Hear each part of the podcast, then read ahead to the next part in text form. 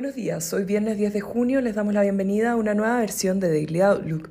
El tipo de cambio abre en 825 pesos para operar posteriormente al alza en un contexto global de aversión al riesgo. Las bolsas caen con fuerza después de publicarse un dato de inflación en Estados Unidos mayor que lo esperado por el mercado, que proyectaba una desaceleración. El IPC en Estados Unidos saltó un 1% en mayo respecto al mes previo, acumulando un avance de 8,6%, su mayor nivel en 40 años lo que pone presión a la Fed para extender un agresivo proceso de alza de tasas. En este contexto, los índices accionarios caen, las tasas cortas saltan y la curva de los bonos del Tesoro se aplana, mientras el dólar a nivel global se fortalece. El Eurostock 50 cae 2,4% y en Estados Unidos los futuros del S&P 500 retroceden 1,5% y los del Nasdaq 1,7% después de mostrar caída de 2,4% y 2,8% respectivamente en la jornada previa ante un discurso levemente más agresivo del Banco Central Europeo.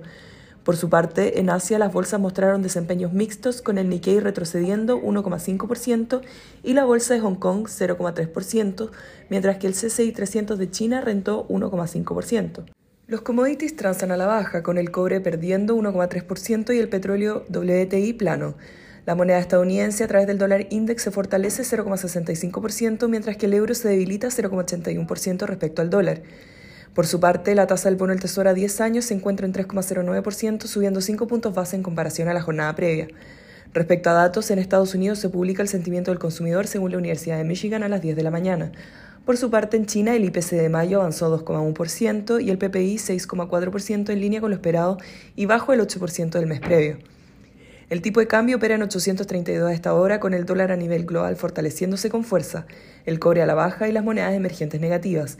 En cuanto a los técnicos, la próxima resistencia es 834 y luego 840. Por su parte, a la baja, el principal soporte es 831, media móvil de 50 días y luego 825.